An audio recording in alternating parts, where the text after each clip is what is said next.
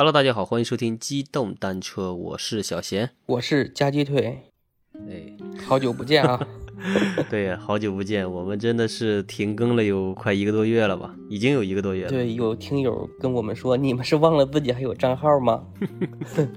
其实没忘啊，哎其实差，点，差点。其实日日夜夜都在想念着大家。对，就是大家也应该也知道我们的情况啊，疫情期间嘛，我们也录制也不太方便。最近呢，就是形势有点好转啊，然后是我这边还是在封禁阶段，腿儿哥那边可能是有点松动了，对吧？对我们是从风控区变成了防范区，哦，就是每两天可以出去一个人，然后一个人呢一次不能超过三个小时，可以去购物，仅限于超市，不能去大街上溜达。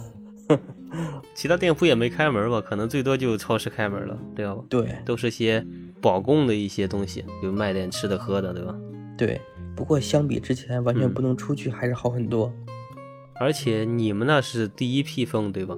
对，三月十号就开始了。嗯，那你们也差不多了，就封到现在了都。哎，我今天在朋友圈看见一个人，他说他们小嗯区是解封日期预计是五月五号，他说我已经把劳动节过完了。反正是目前情况来看的话，上海这边要逐步实现全域解封，我觉得至少得五月份左右了吧。我觉得五月中下旬了。对，就国庆节，呃不是说错了，国庆节那个劳动节肯定是没没戏了，嗯，应该还是在家里憋着。对，就是我看有的人说要到九月份才能开学，因为有些学校被征为那个方舱了，被称为隔离点。我想小时候从寒假一直休到暑假 结束的这个 梦想，愿望。对，终于在下一代上实现了。我们的下一代上，对，行吧。今天呢，我们也就算是正式复工了。对然后是未来一段阶段呢，我们也会就不断的更新。对然后是本次呢，就还是处于风控阶段，然后我们也没办法就是做到那个现场的录制，对所以说等下次有机会吧，就完全我们解封以后，然后腿儿哥来到我这儿，我们能呃录音以后，再拉上那个草哥，我们就录制一期就是在疫情期间的我们的生活和感受吧。对，我现在跟那个小贤那边是通过远程来录音，我就用自己的手机了。对如果音质不好，大家多多这个呃包涵吧。嗯，行。那今天呢，我们还是呃老规矩啊，传统对是要讲一些故事。对然后是我们今天呢，还是一些奇谈怪谈。对，这个故事有点变态啊。对，嗯，就是今天呢，我会给大家讲一个，就是比较算是变态的一个吧，嗯，也算很残忍的一个刑事案件。对，那行，废话不多说，我们正式进入故事。好，开始吧。嗯呃，这个故事呢是发生在上世纪九十年代，大概横跨了有将近小十年的时间，这个一个刑事案件。又是九十年代的故事。对，就发现九十年的这种大案奇案或者这种变态的案件还挺多的，我觉得特。别多。对嗯，对，可能是现在就司法机关对这种比较变态的案件，也是有一点，就是为了不影响公众的这种感受吧，就没有公布出来。可能以前对这种呃大案奇案就是还没管的那么严格，所以说网上还是有一些就相应的片段和故事的。嗯，对那今天呢，我们就把这个故事给大家讲一讲。这个故事呢，就讲的是割鸡膜。哎呀，这个故事嗯就虽虽然说这个故事是一个悲伤的故事，但听着还是有点搞笑啊。不好意思，不好意思啊。让人听得又蛋疼又哎又又有点忍俊不禁，就这个故事。对，那故事呢，就发生在河南，整个案件呢有将近十年的时间，总共呢就是侵犯了有数十名的青少年，被害人呢统一都有一个相同的案件点，就是他们的钉钉都被割掉了。我好悲伤啊。嗯，对，时间呢就是在一九九八年到二零零七年间，啊，案发地点呢是河南省淇县富集镇，总共发生了有十多起男性青少年被性侵，然后是生殖器呢也被割掉，对反正是性质很恶劣、很变态。嗯，你用词的时候注意一下表述啊，万一播出不了 就麻烦了。呃，这个最后我会把关键的敏感词都会逼掉，嗯，行大家可以脑补一下，就是我刚才说的那几个词大概是什么意思啊？行，对，反正就是你能脑补到就行了。嗯对，关于这个杞县啊，我给大家这个稍微介绍一下啊。嗯嗯，杞县呢，历史上呢是源自于杞国。那么我们一直有一个就是形容人闲的蛋疼的一个成语，叫杞人忧天，就是发自于这里。这个杞国呢是从什么时候来的呢？是夏朝的时候就有了。嗯它就是夏朝大禹的后代的一个封国，嗯然后一直存在了一千，应该是一千五百多年，然后现在呢改为了杞县，这样大家感兴趣的呢可以去搜一搜。嗯、小仙你继续，嗯，那其实也说明这个县的历史悠久啊，这个太悠久了，千年的历史了，真的是，那就是好几千年了。那就是跟中华文化基本上是同时期的了，从夏朝到现在多少年了？三四千多年了。嗯，好，那我就继续进行故事的的讲述啊。好的，然后是为什么这个事情呢？就是发生了有十多年，而且就连续十几起，嗯，然后是这个案件最后才告破呢？嗯，那故事呢，就是要从告破前开始讲起。二零零七年的九月十二号，大概是凌晨一点的时候啊，河南杞县富集镇，然后是富集西村的一个二十八岁村民夏某俊，然后正在家中睡觉，突然间呢，就看到一个黑影窜到了自己家中，把他惊醒了。然后是这个黑影呢，拿起一根随身携带的棒子，朝着那个夏某俊的头部就是不断的击打，然后夏某军当场就昏死过去了。之后呢，黑影将夏某军就是拖到了院门的东侧的十多米的一片玉米地里，嗯 然后是在那里呢，用一根绳子将夏某就活活的勒死了。哇，先把他勒死，嗯，然后呢，又用他随身携带的刀具将夏某的就是小丁丁割掉，而且还带走了，我的天，这很变态啊。太变态了。然后第二天一大早，夏某的家人呢发现夏某不在家，就四处寻找嘛，然后是找到就是家后的那片玉米地呢，发现了他的尸体，然后是随即就赶紧报警，嗯，因为就是要保护案发现场嘛。嗯警方赶到现场进行侦查的时候呢，发现夏某的下体呢有一块直径约十九厘米的巨大缺口，就十九厘米巨大缺口，你也想想他的这个缺口为什么会这么大？嗯，嗯，对吧？就是相当于是整个生殖器，就是连丁丁到蛋蛋就全部都消失不见了。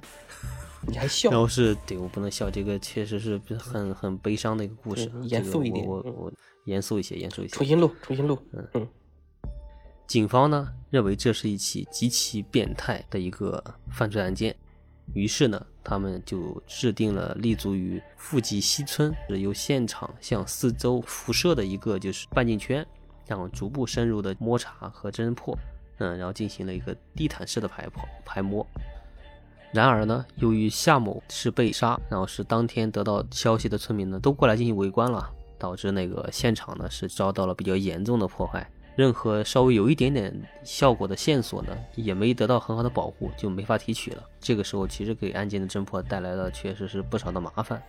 对，就是在九十年代，这个侦查手段和现在比，其实差很多啊。所以很多的这个证据啊，这个包括一些采集啊之类的，都要靠这个民警这个手嗯动或者是去排查什么之类的，去对对摸排。对，当时监控非常少嘛，几乎没有。对，这个时候呢是已经在零七年了，嗯，哦就是九十年代一直到现在呢。其实你想想，零七年他那个时候那个就刚才你说的监控，他肯定也是没有的，而且还是在村儿里，对吧？对，这种形式的侦破的这种案件和一些手法呢，也处于一个相对不太先进的一个阶段。所以说，其实我觉得和九十年代是有进步啊，但可能也不会像现在一样这么就对对对高科技和方便嘛。我觉得，对，就是我最近一直在看那个《今日说法》这个栏目嘛，最近就一直在嗯播的都是二十几年前的案子，现在终于破了，就是通过这个监嗯控呀、通讯呐、然后你的这个手机、身份证什么之类的各种这种细节的一些证据，然后就把这个在逃的嫌疑人都给锁定，然后案子呢都逐嗯渐的破了。大家如果感兴趣的话，也可以看一看啊，《今日说法》每天中午十二点半以后，中央一套播放的。那现场是被破坏了很多啊，但是对于老刑警来说，他肯定是有一点自己的一些经验，然后是随行的一个老刑警呢，就在这时突然想起另一件案件。这个案件呢是在九九年，就是千禧年前，九九年的六月二十一号的夜晚，也是在富集镇，然后是富集道施工。赵某呢在自己的院子里睡觉的时候，也是被人同样给打昏。嗯，然后呢，生殖器官呢也是被凶手割走带走了。赵某呢最后经过最终的抢救呢是活下来了，但却 成为了就是你想九十年代嘛，对吧？嗯，然后是他发生这种不幸，就却被沦为了就是别人眼中的一个异类，就是中性人嘛。嗯，反正就是有点抬不起头的。当时呢，就是由于侦破技术就是有限，然后是导致案件呢就一直没有办法侦破。和现在对比来看呢，就是两个案件其实存在了有很多的一些相同的地方。那其一都是击打头部，啊，第二呢都是用绳索勒脖子，然后再用刀。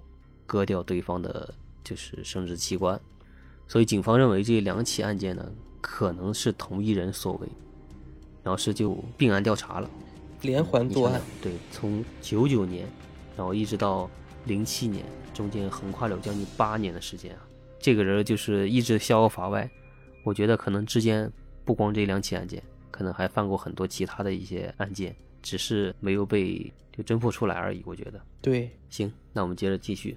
然后是随着侦查过程的一个深入啊，警方就是大为吃惊的发现，就在九八年的七月份，富集镇成才中学附近、富集一中、二中附近，还有是富集西村，竟然有多达十一名的青少年啊，都有相同的遭遇，然后是被击奸了。哇！尤其是在九八年九月十二日，附近二中的一名就是十五岁的学生吴某啊。在晚上放学回家的路上，被人用麻袋套住了头，弄到了地里以后，然后并且用绳子勒其脖子，对其进行了就是对吧？事后呢，由于吴某就是曾极力挣扎，然后是凶手呢恼羞成怒，用刀将吴某的两个蛋蛋割掉带走了。哇，我天哪！但在当时呢，由于这些受害人都是男生嘛，碍于面子，大多呢就是就忍下来了，没有报案。就如果放到现在的话，那肯定大家对吧？就第一时间就会立马报警，然后是就是把这个事情给一个报出去。对，可能以前大家人的那种就是思想还比较传统嘛。是的，大男子主义、爱面子这一类的，可能觉得这种事太丢人了。然后是他们其中很多人呢，调查的过程中，就是有的已经是外出在打工，有的呢也成家立业了。我觉得应该有的人是没有。对吧有人可能只是受，只是受伤了啊！对对对，只是对没有被就是残忍的割掉。然后是专案组呢，就是派出了就很多人想寻找这些受害者嘛，了解一下当时案发的一些情况，寻找一些蛛丝马迹。那最终呢，通过就是线索的汇总啊，警方了解到凶手在作案时基本上他都是蒙着面的，然后手法相同，用绳子和刀子对被害人进行控制。嗯，最后呢就实行犯罪，那并且呢，警方还发现凶手作案时间基本都是在六月到九月，因为这个时候都是天气比较炎热嘛，嗯，然后是大家都穿着比较少，然后凶手可能就勾起他的一些作案的欲望，而且对他来说可能 作案会更方便。我就看到这块儿，就突然想到这种事情，以前可能就大家都是。就形容女性对吧？就是这种可能会引起这种就是相应的一些社会性的犯罪。现在用到男性身上，感觉有点怪怪的。这个男女平等嘛？对，男女平等。然后警方呢，就这个时候判定这个凶手极有可能是一个比较变态的同性恋，而且呢，他还有就有某种就是特殊的癖好。那再加上对受害人的年龄进行调查以后。嗯，身体、身高、体态，然后是等描述。警方呢将排查的一些犯罪嫌疑人的年龄放在了大概是在三十三岁到四十岁的一个中年男性身上。嗯，又因为他那个十余年啊作案的地点基本都是在同一个乡镇，所以肯定和当地有一些千丝万缕的联系，很有可能就是本地人。对，那因此呢，就警方决定。重点排查西村、北村、南村、东村，就这几个村子，然后进向四周的其他村庄进行辐射。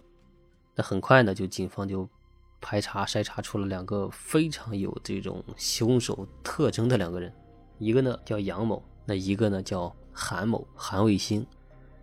因为这两个人啊，都是当地可能是比较有名的同性恋吧，我觉得，嗯，天哪！然后两个人之间呢，其实俩人之前是耍过朋友，就是有一些同性的行为，好吗，嗯，而且呢，就是杨某是零七年的时候才二十二岁嘛，嗯，就是觉得这个他可能性不大，因为那个时候二十二岁，他如果再往前倒个，对吧，就七八年，可能在十几岁，以那其他的受害者描述啊，就可能是不符合这些就是凶手的体态特征的一些要求。所以很快就把他的嫌疑给排掉了。那所有的就是矛盾点呢和焦点都落到了当时时年三十七岁的韩卫星身上。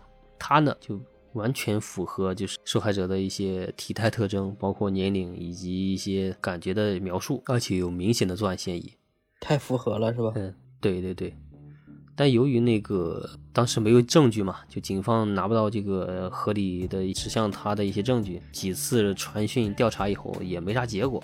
到了九月的二十号呢，警方再次来到那个韩卫星家走访的时候，没想到就是韩卫星这次可能想混淆视听嘛，我觉得他就主动的打开了自己的柜子，让那个侦查员进行搜查。那这个时候就侦查员感觉他这个动作很奇怪啊，有点就是想排除自己嫌疑的这这种做法。但是呢，就是侦查员也没有，就是说草草了事，就抓这个机会在他家里进行就是各种搜查嘛。其中呢，在他家发现了有几本关于解剖和组织胚胎学的一些书，说明他对这些有一定的了解。而且警方还了解到，就是韩卫星曾跟他的哥哥学过屠宰，然后是妻子呢还患过妇科病，就是和妻子是二人长期一直分居的。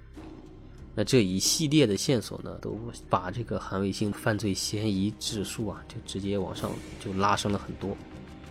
随后来到九月的二十二号，公安机关这个时候再次传唤了这个韩卫星，因为那个杨某啊曾向那个警方供述过，就是韩卫星曾经偷过他的手机，所以呢，警方就是为了便于调查他这个刑事案件嘛，就是以他涉嫌盗窃罪，将韩卫星先进行了刑事的拘留。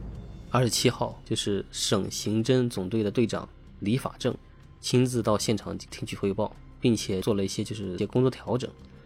专案组呢，也在就是李队长的要求下呢，再次对这个重点人进行了一次筛查。那经过这次的那个调查呢，发现韩卫星近几年就是偷过村民的一些弹条啦、抽水机啦，而且呢还用火烧过别人的门帘，说明这个韩卫星其实并不是什么善茬儿。偷东西，对，偷东西还放火烧别人家的一些门帘你想想，那肯定就不是啥好人，我觉得，或者就是一个性格比较极端的一个人吧，我觉得。那并且呢，就是韩卫星，他其实是和养母发生过矛盾的。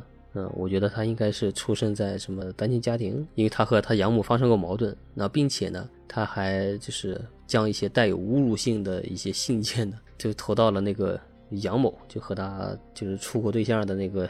杨某的这个岳父家中，这个呢就说明韩卫星其实他是报复心很重的一个人。然后后来呢，经过就是交流才发现，原来韩卫星呢他有四个哥哥，他呢是排行老五，人丁兴旺啊，这有点。然后他们家呢在就是富集镇的家族势力其实是非常强大的，这就是一个典型的一个村霸家族。因此呢，就是村民都基本上敢怒不敢言，所以他对他做的一些种种的一些恶习呢，就是。基本上以前都没有爆出过，所以大家都发现不了。好吧，那所以说导致很多真实信息就基本上是上报不上去的。那经过这次排查呢，就是当地的一些民警觉得这样的村霸，除了就是有这种重大的犯罪嫌疑以外，如果他长期的就是混迹在村子里，其实对当地村子的一些人民生命财产的安全也会造成一些隐患。所以本次呢，就是警方决定要。当即就彻彻底底的把这个韩卫星给调查清楚，就是趁着这个机会好好整治一下。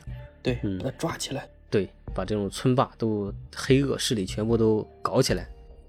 然后随后呢，来到了那个零七年的十月十八号，专案组呢就是抽调了数十名精干的警力，然后是轮番对韩卫星进行猛烈的调查和攻击。同时不间断的强调，就是现在科技就怎么怎么发达，然后刑侦技术呢也基本上有很大的提升了。任何小线索呢都会成为破案的一些就是关键和入口，不断的对那个韩卫星进行那个心理上的一些就是防线的攻击。那就这样呢，经过多个小时轮番的一些就是询问嘛，最后韩某的心理防线彻底被击溃了，终于交代，就自九八年以来，他总共犯下的十多起的犯罪事实。天哪！嗯，那经过韩某自己交代呢，他其实是对生殖器是有自己特殊的癖好和喜爱的。嗯，天哪，难以想象。嗯，而且呢，他还交代，就是为了保存和那个更好的收藏自己就是割下来就是受害者的一些生殖器呢，他把这些生殖器拿回来以后，就是经过腌的腌制，然后是再风干，而且有的时候他还没事拿出来就自己把玩把玩。哎，想想都变态，我的天哪，可怕。嗯，比咱们之前录的那个张永明吃人事件还要可怕。那个是残忍，这个是变态，我觉得。对，嗯，那据韩卫星的大哥和妻子讲，就是韩卫星小的时候其实是没有什么异样的，就后来他小学辍学后呢，去了就是戏班唱戏，并且呢，他学的是旦角儿。哦，嗯，对，旦角大家都知道啊。嗯，就从那以后呢。韩某的，就是韩卫星的说话呀、走路方式啊，其实都有了一些微妙的变化，并且呢，他有的时候还会在家里涂口红。那大家都以为他这个是学戏的时候留下来的一些特殊的癖好，或者是又可以说是后遗症吧，对吧？也没有就是过多的进行怀疑，大家以为可能他就是想练练手，对吧？就是这种这种就是平时的爱好吧。对，练练手。啊，大家呢也没多想，嗯。而最终呢，是在零九年的九月十七号呢，韩卫星被执行了死刑，结束了他这个罪恶的一生吧。这个本次的案件呢，到此呢，基本上就算就是结束。哎，他最后是被判的什么？死刑，被枪毙了是吧？但枪毙不枪毙，零几年我不清楚啊。那个时候应该是没有枪毙了吧？可能都是那个时候开始到现在，应该都是就是静脉注射死亡。啊，反正已经执行死刑了是吧？对。其实从零七年侦破，啊，一直到零九年九月十七号，才对那个韩卫星就是执行了死刑嘛。嗯，这个罪恶的人，嗯，这个事情怎么说呢？就是难以想象啊，他是经历了什么，他的心态才会变得这么变态？对，就是就我觉得可能就有点啊，就是他在小时候学京剧的时候学旦角，就有点对他。后半生的一些就是性取向啦，或者是那种性别认知，就是发生了一点障碍。再加之可能那个年代大家对这种同性的一些就是包容心还不是特别够，可能就是在他不断压抑自己的过程中，就是发生了一些畸形的一些变化吧。我觉得，嗯，明白。嗯，这个男同胞们一定要注意保护好自己。那本次的案件呢？基本到这里就跟大家讲述完毕了，也没啥好总结的。我觉得就是这个事情，就反正挺离奇的吧。嗯，对，这种应该是属于个例啊。对，典型的这种案例。但是我觉得就是大家这种案件把这个就当故事听就行了。对大家来说就已经是很恐怖的事情了。那肯定的呀，就是这种，你就别说是出现这一个这种变态杀手了。就是你边上你发现一起什么盗窃案，对吧？对你来说，那可能就是一个什么啥新鲜事儿，或者就是让你会提心吊胆好几天。我觉得，对，所以说你更别说这种是伤害人身的这种这种案件。对，个人钉钉，我的天呐！啊！而且你想，他还在这个就他们当地就是前前后后犯案了有十几起，横跨了有七八年的时间。我觉得当地人就是挺能隐忍的。我就说那些受害人的生活以后是怎么进行啊？无法想象。哎，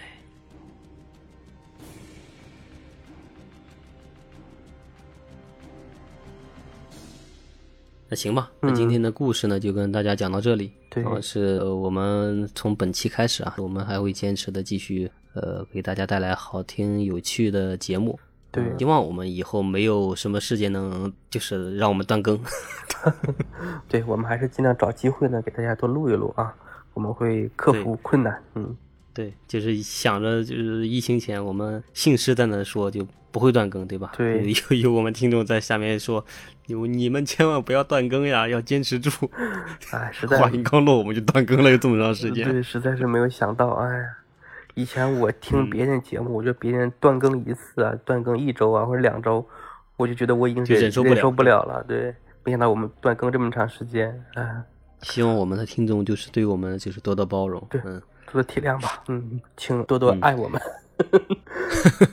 那如果说你听到这期节目呢，就是听到这里，就给我们多点个赞，对对对或者是留言一下，对到时候我们也好清楚，就是知道大家一直还在等着我们，对 我们也是会继续坚持下去。对，也请朋友们给我们这个专辑打个分数，然后增加个评论，也希望能有更多的这个朋友们能关注到我们，好吧？嗯，对，能听到我们。嗯，那行，那我们这期就到这里吧。行，那我们就到此结束，嗯，好，拜拜。拜拜。